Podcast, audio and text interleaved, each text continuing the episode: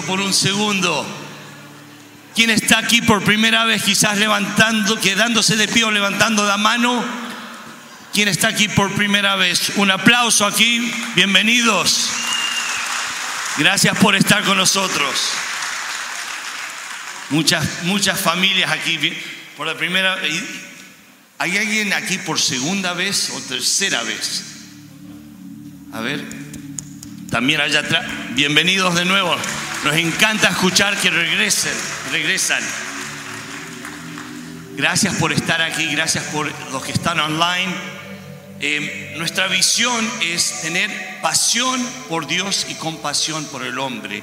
Nuestra misión hablamos de tres palabras, restaurar, unir y acercar. Creemos que Dios restaura. Creemos que, que Dios nos puede, nos, nos trae juntos para unirnos y nos acerca a Él, al Dios Todopoderoso. Somos la iglesia verdad en amor. Cristo es mi Señor y Salvador. Dios me ama a mí. Yo amo a Dios, amo la verdad y amo al prójimo. Amén. Bienvenidos en esta mañana, un domingo hermoso para venir a la casa Eh, de Danny, Dios. Danny, I need your help with something. I need to get some prizes for the kids for the LGA and the Journey, but they got to be big prizes. Hold on, hold on, like, hold on. like a PS5 or Hold on, hold on, hold on. like a couple of bikes. ¿Conocen a mi hermana? Un aplauso para mi hermana Andrea Domínguez, Hola, ¿cómo están? que le encanta entrar cuando estoy ocupado y...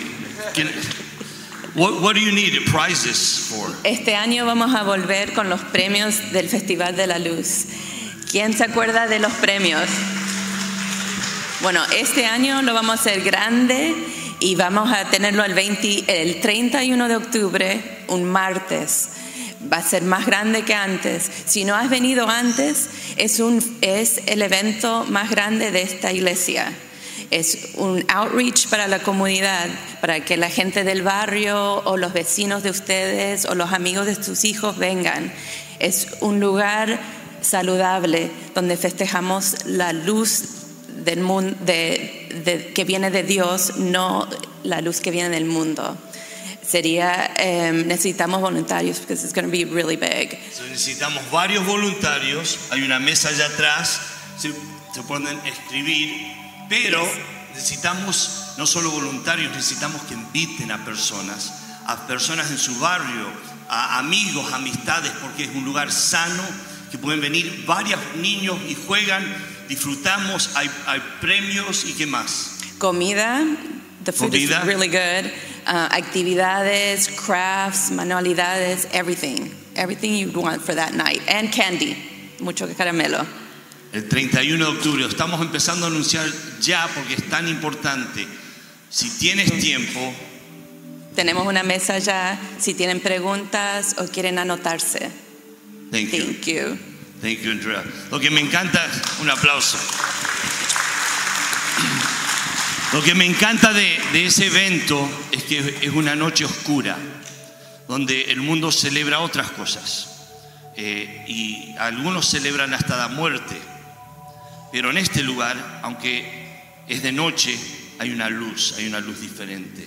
Y su nombre es Jesús. En esta mañana vamos a seguir, amén. Vamos a seguir adorando a Dios y cantando, pero vamos a ofrendar a Él. Hay un salmo que dice, en inglés dice, taste and see that the Lord is good. Blessed is the one who takes refuge in Him.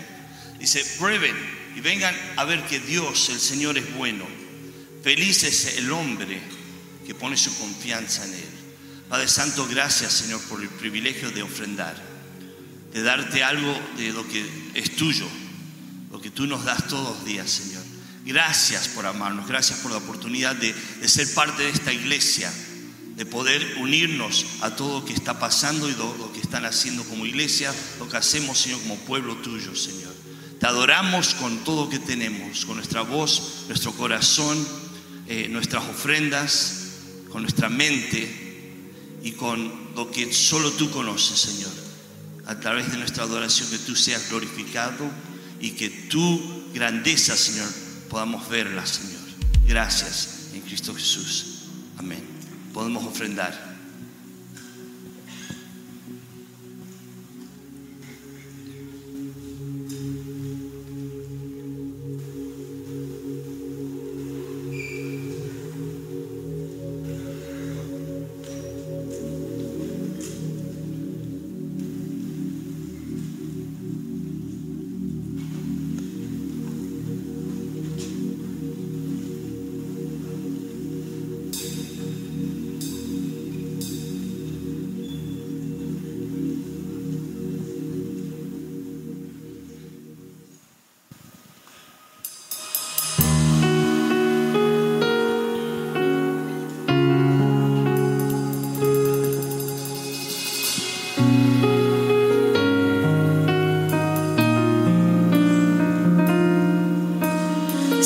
es el que vive, santo es el que reina, santo en las alturas, santo aquí en la tierra, santo en el pesebre, santo en el sepulcro, santa en su sangre derramada en la cruz.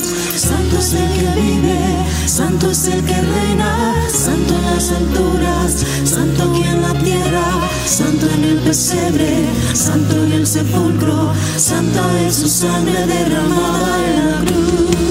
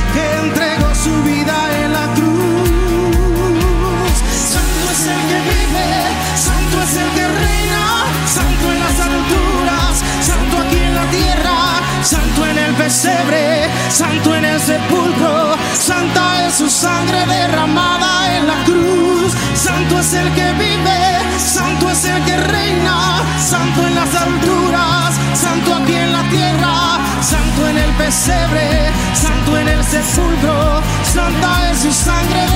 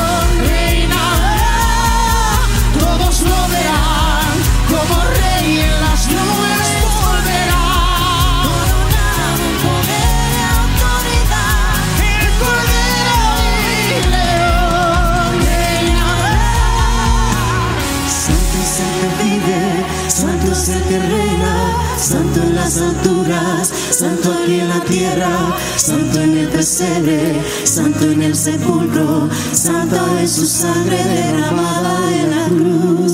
Santo es el que vive, santo es el que reina, santo en las alturas, santo en la tierra, santo en el pesebre, santo en el sepulcro, santo es su sangre derramada.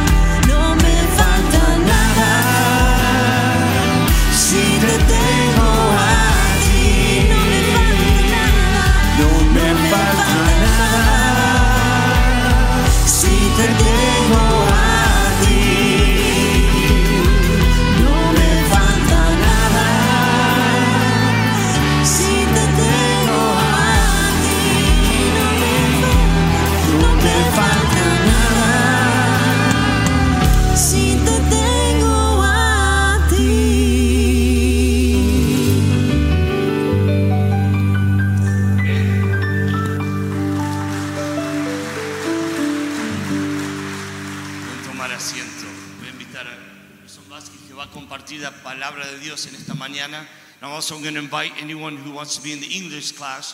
We have an English class right next door. So if you prefer English and Spanish.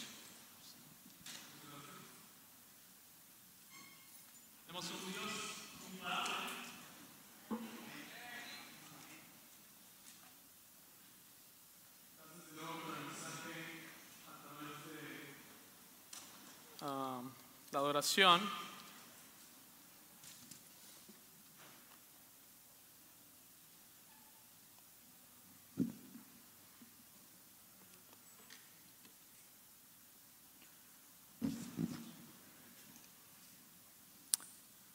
No fumar.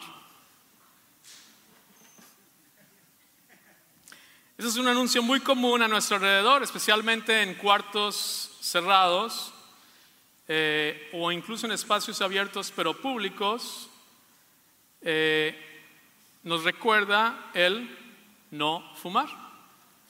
Afortunadamente el consumo del cigarrillo ha ido cayendo. Desde su pico de los años 80 en Estados Unidos, y como lo muestra esta gráfica, ahorita estamos en el punto más bajo. Históricamente estamos en el punto más bajo de todos los tiempos. Sin embargo, en el año 2021 todavía había 28 millones de fumadores en este país. Uno de cada 10 habitantes de este país todavía fumaba. Mi hijo mayor hace poco me preguntaba, ¿por qué la gente fuma si sabe que le va a hacer mal? Y pues no tenía una explicación razonable. ¿Cómo le puedes explicar a un niño cómo alguien hace algo que le está perjudicando? Entonces lo único que se me ocurrió fue decirle, sabes, algunos en sus mentes sienten el placer de fumar y aun que saben las consecuencias, ah, las ignoran. Y es que literalmente tienen que cerrar los ojos para no ver las consecuencias de seguir fumando.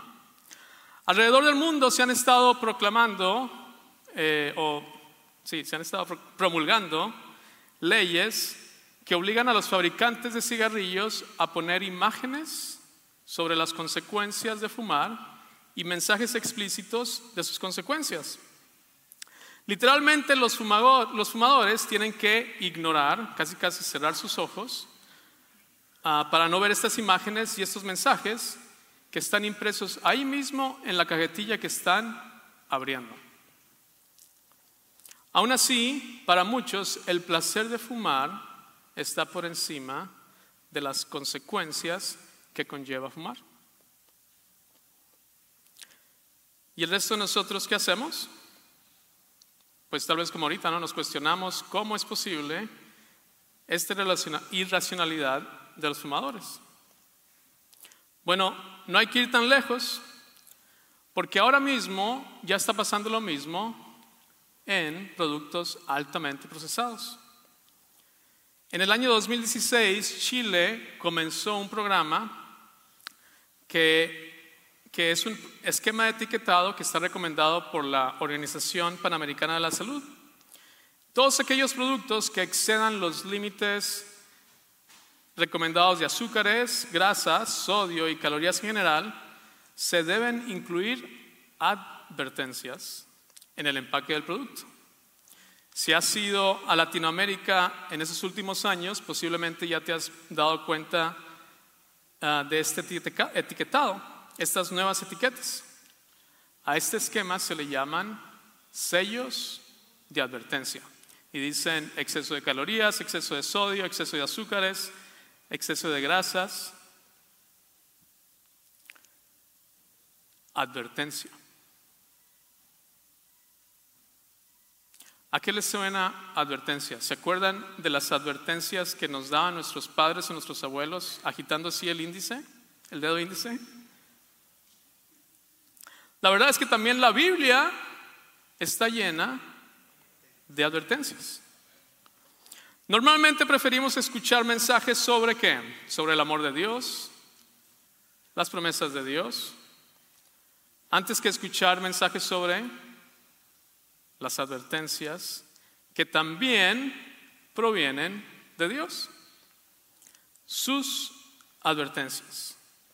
Por ejemplo, Deuteronomio, el capítulo 28, que son 68 versículos en total. Bueno, los primeros 14 versículos, que es esa columna, esas son letras, Es, es- los primeros 14 versículos de Deuteronomio están ahí y hablan de las bendiciones de la obediencia hacia Dios. Y si contrastamos esto con las consecuencias de la desobediencia, son 54 versículos que hablan sobre las consecuencias. Es decir, cuatro de cada cinco versículos de este capítulo hablan de consecuencias, de advertencias. ¿Hay alguien aquí que le guste más saber sobre las consecuencias que saber sobre los beneficios de hacer o no hacer algo? A juzgar por las proporciones que vemos en Deuteronomio 28, Dios está muy interesado en qué? En que conozcamos y que nos queden muy claras las consecuencias. Al leer esta lista de consecuencias, que ahí la pudieras ver, pero no leer, creo que tú también te sorprenderías. Voy a leer Deuteronomio 28 del 15 al 19. Dice, pero si te niegas a escuchar al Señor tu Dios y no obedeces los mandatos y los decretos que te entrego hoy, caerán sobre ti las siguientes maldiciones y te abrumarán. Tus ciudades y tus campos serán malditos. Tus canastas y tus paneras serán malditas. Tus hijos y tus cosechas serán malditos. Las crías de tus rebaños y manadas serán malditas. Vayas donde vayas y en todo lo que hagas serás maldito. Y continúa hablando de desorden, frustración, enfermedades degenerativas, fiebre, inflamaciones, calor abrasador, sequías, pestes en los cultivos, polvo en lugar de lluvia, derrota ante los enemigos, llagas purulentas, tumores, picazón incurable, enfermedades mentales, ceguera, ataques de pánico, objeto de burla, ridículo y opresión y asaltos constantes. Eso es lo que hay en esa, esos cuatro de cada cinco versículos en Deuteronomio. Esos son los sellos de advertencia que estaban muy claros en la ley. Pero con la constante desobediencia del pueblo de Israel, generación tras generación, esas advertencias se convirtieron en profecías. Y los capítulos 4 al 11 de Ezequiel nos hablan de forma muy cruda de estas consecuencias. Si abrimos nuestras Biblias, en el capítulo 7, voy a leer unos versículos de aquí, en la versión, en la nueva traducción viviente, de Ezequiel 7 del 1 al 4, dice, después recibí este mensaje del Señor, Hijo de hombre, esto dice el soberano de Israel, ya llegó el fin. Donde quiera que mires, al oriente, al occidente, al norte o al sur, tu tierra está acabada. No queda esperanza, porque desataré mi enojo contra ti. Te llamaré a rendir cuentas de todos tus pecados detestables. Miraré para otro lado y no tendré compasión. Te daré tu merecido por todos tus pecados detestables. Entonces sabrás que yo soy el Señor. Sí, escuchaste bien, el que trae este castigo es Dios. Del 19 al 27 de ese mismo capítulo dice, arrojarán su dinero a la calle, lo, tira- lo tirarán como si fuera basura. Ni su plata ni su oro los salvará cuando llegue ese día del enojo del Señor. No los saciarán ni los alimentarán porque su avaricia solo los hace tropezar. Estaban orgullosos de sus hermosas joyas y con ellas hicieron ídolos detestables e imágenes repugnantes. Por lo tanto, haré que todas sus riquezas les resulten asquerosas. Se las daré a los extranjeros como botín, a las naciones más perversas, y ellas las profanarán. Apartaré mis ojos de ellos cuando esos ladrones invadan y profanen mi preciosa tierra. Prepara cadenas para mi pueblo porque la tierra está ensangrentada por crímenes terribles. Jerusalén está llena de violencia. Traeré a las naciones más despiadadas para que se apoderen de sus casas. Derrumbaré sus orgullosas fortalezas y haré, que, se que se profanen sus santuarios. El terror y el temblor se apoderarán de mi pueblo. Buscarán paz, pero no la encontrarán. Habrá calamidad, calamidad tras calamidad. Un rumor seguirá otro rumor. En vano buscarán una visión de los profetas, pero no recibirán enseñanza de los sacerdotes ni consejo de los líderes. El rey y el príncipe quedarán indefensos, sollozando de desesperación, y las manos de la gente temblarán de miedo. Los haré pasar por la misma maldad que ellos mismos causaron a otros, y recibirán el castigo que tanto merecen. Entonces sabrán que yo soy el Señor. Sin duda que son unas palabras muy fuertes para nuestros oídos e incluso para nuestras mentes poder entender. Tal vez te has preguntado, ¿qué es lo peor que me podría pasar? Tanto a uno como a un ser querido. Tal vez que nuestra vida sea arrebatada de una forma violenta, ¿no? Sería horrendo solamente pensarlo. Sin embargo, en la misma Biblia, en Hebreos 10:31 que leemos, horrenda cosa es caer en manos del Dios vivo. De acuerdo a los pasajes que acabamos de leer, creo que ya no tenemos duda. Incluso Jesús mismo lo dijo en Mateo 28, 10, 28, que dice, y no temáis a los que maten el cuerpo, mas el alma no pueden matar. Temed más bien a aquel que puede destruir el alma y el cuerpo en el infierno. Paréntesis, por cierto, el que puede destruir el alma y el cuerpo en el infierno es Dios, no Satanás. Es lo que dice Mateo. Si hay algo a lo que el ser humano debe tener pavor es el no estar cubierto por la sangre de Cristo y caer en las manos del Dios vivo. Porque Él sí lleva a cabo su justicia. ¿A qué le tememos más? ¿A la violencia que está a nuestro alrededor? A esa que leemos todos los días en las noticias y hasta nos infunde un temor porque tal vez nos puede llegar a pasar.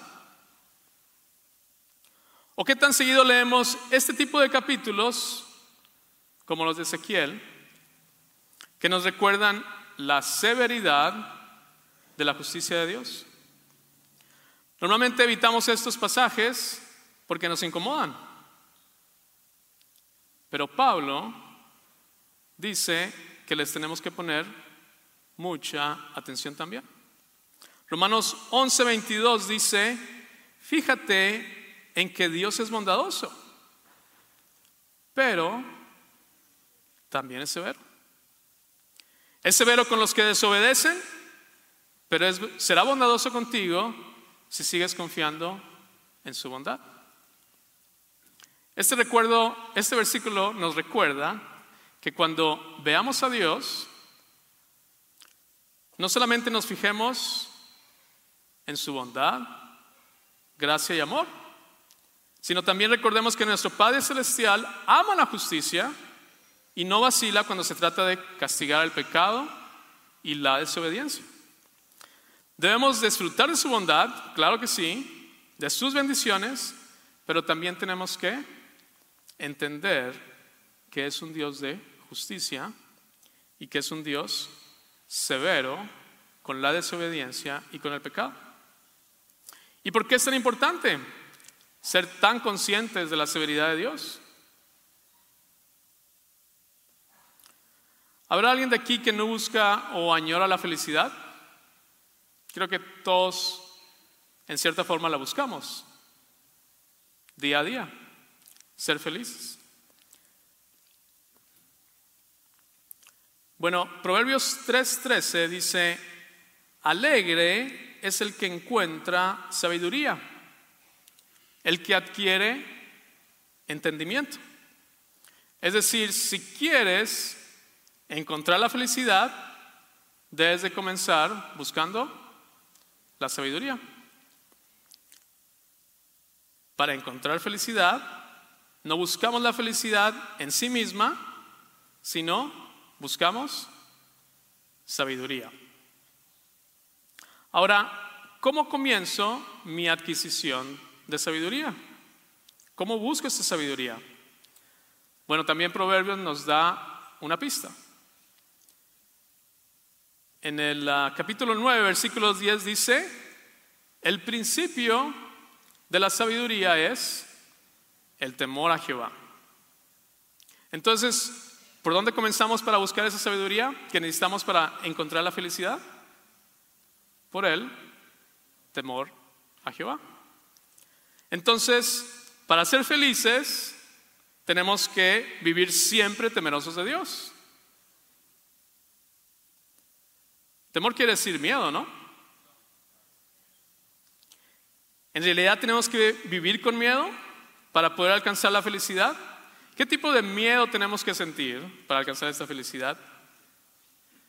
Bueno, déjenme contarles una historia y que tal vez muchos de nosotros podamos relacionarnos. Imagínate que tú estás manejando por una de las calles de Houston y sin querer queriendo, como diría el chavo, le cierras el camino a otro coche. Resulta que el conductor de ese coche se enoja demasiado contigo y te empieza a pitar, echarte luces y maniobrar para mostrar su alteración. Pasan unas cuadras y sin enojo no disminuye, sigue aumentando. Se te empareja y te empieza a gritar insultos. Y es más, tú no lo quieres ver, pero de reojo te das cuenta que entonces te muestra una arma. Y quiere que te enteres que está armado. En ese momento tu sangre se te baja hasta los pies y no sabes qué hacer. Pero como es un caso hipotético, supongamos que te acuerdas en ese momento que a media cuadra hay una estación de policía. Y en ese momento entonces aceleras y te metes al estacionamiento. Y tal como lo previste, este conductor agresivo siguió de vuelta. Porque no quiso sentir la presencia policial. Él sabía que estaba siendo agresivo, pero el simple hecho de estar en ese estacionamiento de la estación policía desistió su agresividad. Esa tarde, en ese caso hipotético, esa estación de policía se convirtió en tu espacio seguro. Si extrapolamos esto a una situación en el mundo espiritual, creo que lo podemos ver en Salmos 91.1, que dice, el que habita al abrigo del Altísimo morará bajo la sombra del Omnipotente. Cuando trato de imaginar este versículo, visualizo a Dios o nosotros cerca de Dios y Él protegiéndonos con sus manos. Es decir, cuando estamos bajo su sombra, estamos protegidos. Todo aquel que no está bajo esa sombra, entonces la mano del Todopoderoso cae o caerá sobre ellos. Es decir, que el miedo que tenemos que tener es el de encontrarnos fuera de esa sombra. Es entonces que esa forma de temor de Dios más bien nos atrae hacia Él, no nos aleja de Él. Y el morar bajo su sombra nos permitirá entonces entender el poder de Dios y también del amor de Dios. El ser capaces de entender la magnitud de su poder y el alcance de su amor, entonces nos va a permitir poder operar de una forma tal que podamos explotar todas las capacidades que Él nos ha dado. En otras palabras, el temor de Dios es un, no es un miedo paralizante, más bien es un temor activador. Y esto me recuerda mucho la parábola de las diez minas. Si se acuerdan, en la parábola de las diez minas había un hombre de la nobleza que iba a hacer un viaje muy lejano, un, viaje a un país muy lejano para recibir un reino. Y entonces él repartió, dinero a diez de sus siervos. Y mientras él estuvo lejos, uno de sus siervos multiplicó esa mina por diez.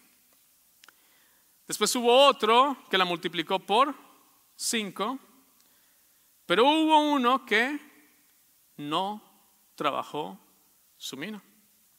La justificación que dio de no trabajar su mina fue, según Lucas, Señor, aquí está tu mina, la cual he tenido guardada en un pañuelo porque tuve miedo de ti, por cuanto eres hombre severo, que tomas lo que no pusiste y ciegas lo que no sembraste.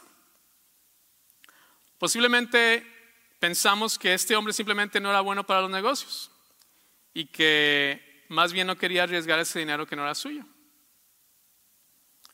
Y tal vez hasta pensamos que es un poco injusto ese señor porque le quitó la única mina que tenía y hasta le quitó la vida. ¿Cierto? Pero hay unos comentaristas bíblicos que piensan que hay algo más dentro de esta historia. Más bien parecería que este hombre en realidad tenía un plan malvado, que simplemente no le salió. Porque si él hubiera tomado esa mina y lo hubiera negociado, la hubiera estado exponiendo al comercio y iba a estar a nombre de su señor. Pero si esa mina estaba escondida en ese pañuelo, y si por alguna razón su señor no regresaba, que era su esperanza que no regresara, entonces nadie iba a poder reclamar esa mina. Es decir, su esperanza era que ese señor no fuera proclamado rey, que no regresara para él entonces poder quedarse con esa mina. Los otros dos siervos, sin duda que también conocían a aquel señor y su severidad, pero a diferencia de aquel, el que la escondió, la esperanza de estos dos estaba en el lugar correcto. Los siervos fieles fueron capaces de actuar con las minas que recibieron porque tenían temor del Señor, pero también tenían la esperanza de que su Señor iba a ser declarado rey. Nuestro Dios es un Dios severo, pero como sabes, también es un Dios redentor. La promesa y la profecía que Ezequiel trajo al pueblo de Israel fue esta.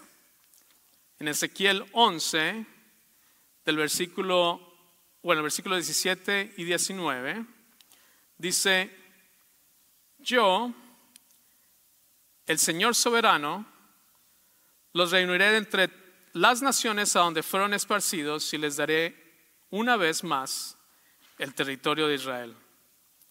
Les daré integridad de corazón y pondré un espíritu nuevo dentro de ellos. Les quitaré su terco corazón de piedra y les daré un corazón tierno y receptivo. Y puedo pedir al grupo de alabanza que pueda ir pasando hacia adelante.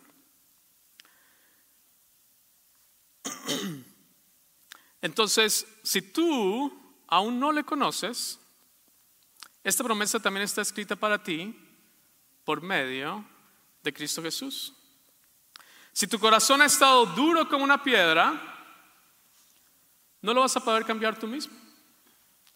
Dios dice que Él mismo te lo cambiará por uno receptivo, por uno tierno.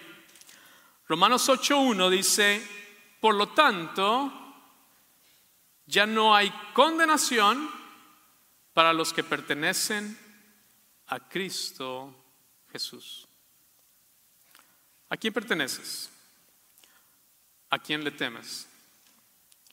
¿En quién está tu esperanza? ¿Qué les parece si nos ponemos de pie para terminar con una oración?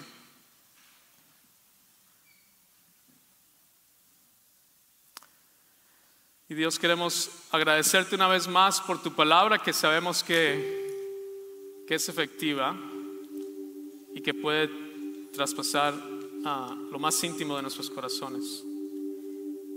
Y te damos gracias porque tu palabra también es clara y que nos advierte de la severidad de tu mano. Te damos gracias porque tú nos has aceptado y nos has atraído a ti y has cambiado nuestro corazón que era terco una vez, pero ahora puede recibir tu gracia y tu perdón. Te damos gracias una vez más por tu palabra. En el nombre de tu Hijo Jesús. Amén. Recuerda, es muy distinto estar bajo la protección de las manos de Dios que, que, que caer en las manos del Dios vivo. Y recuerden, tenemos un Dios imparable, un Dios de imposibles.